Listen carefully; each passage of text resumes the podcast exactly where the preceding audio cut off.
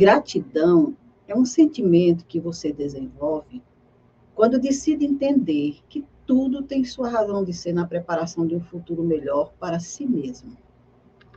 Agradeça pela bênção do dia.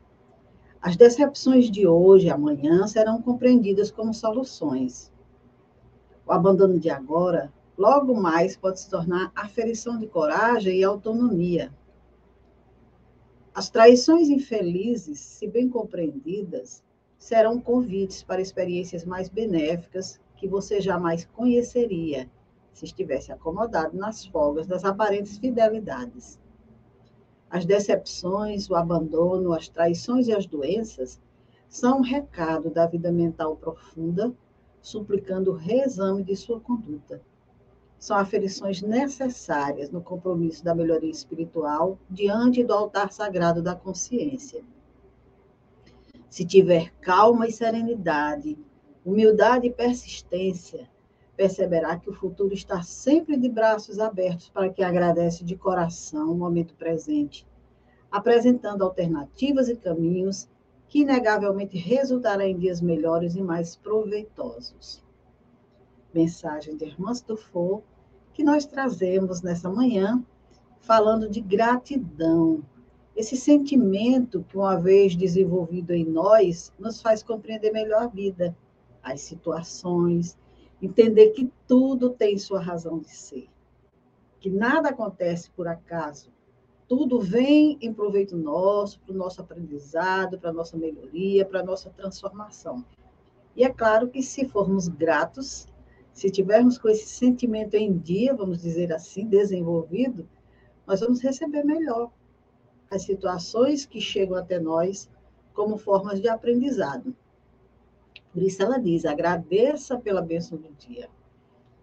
Devemos sempre agradecer a Deus por mais uma oportunidade de vida, pelas experiências que vamos viver nesse dia, porque o que nós passamos ontem, as decepções de ontem, o que nós vivenciamos, do passado recente ou do passado remoto, nós vamos compreender, com o avançar do tempo, dos dias, das horas, que tinham sentido em tudo aquilo.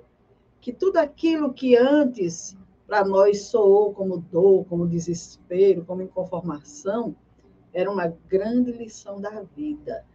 Então, quando nós começamos a entender dessa forma, nós vamos aferindo aí a nossa coragem, a nossa autonomia diante das dores, dos sofrimentos, seja lá o que for. E a irmã nos fala aqui de algo que está muito presente em nossas vidas: traições infelizes. Ninguém fica feliz com um momento desse, por passar por situações dessa natureza, seja de companheiros, de, seja de, de amigos. Sempre vai chocar sempre vai nos chocar, vai nos trazer dor, nos trazer sofrimento. Mas ela diz que se forem bem compreendidas, nós vamos entender que são experiências que nós estamos vivenciando, passando por elas, e que vão nos trazer grandes aprendizados. E isso é verdadeiro. Porque muitas pessoas que conseguiram superar esse momento, que entenderam o recado da vida, que buscaram forças em Deus, acima de tudo. E aí reconheceram que existiam forças internas que ela desconhecia, cresceram, se melhoraram, se transformaram, foram adiante. E lá na frente disseram que esse momento não tinha sido bem entendido no passado, mas tinha favorecido para o presente. Quantas realizações, quantas melhorias e quantas transformações foi possível realizar, uma vez que seguiu adiante. Então, nada de sentar e chorar. Como diz uma antiga música do Erasmo Carlos, eu sei que muita gente aqui não vai nem saber, nada de sentar à beira do caminho, chorando, se lamentando. A vida está passando, está nos mostrando experiências para que a gente se melhore, para que a gente se transforme, para que a gente cresça. Então, essas decepções, abandono, traições, doenças, tudo isso vem para nós como um recado. O que, que está acontecendo? Para que, isso está acontecendo na minha vida? Qual é o recado de tudo isso? o que deseja me ensinar. Então, são aferições necessárias, nos diz a irmã, para que a gente se melhore espiritualmente, diante da nossa própria consciência, para que a gente cresça, para que a gente desenvolva o auto-amor, para que a gente se melhore cada vez mais e aproveite o nosso mesmo. Não é de ninguém mais. Toda melhoria que nós conquistamos na vida são proveitos próprios, são aquisições nossas. Então, com calma, com serenidade, com humildade e com persistência, nos diz a, a amiga irmã Dufo, nós vamos estar sempre de braços abertos para agradecer a Deus, pedir a Ele bênçãos, força para seguir adiante e, com certeza, Ele vai nos enviar todos os recursos necessários para que a gente supere as dificuldades, as dores, os sofrimentos. O importante em tudo isso é que não se perca a esperança, nunca. Que não se abandone nunca. Que nunca desista de seguir adiante, de se melhorar, de prosseguir.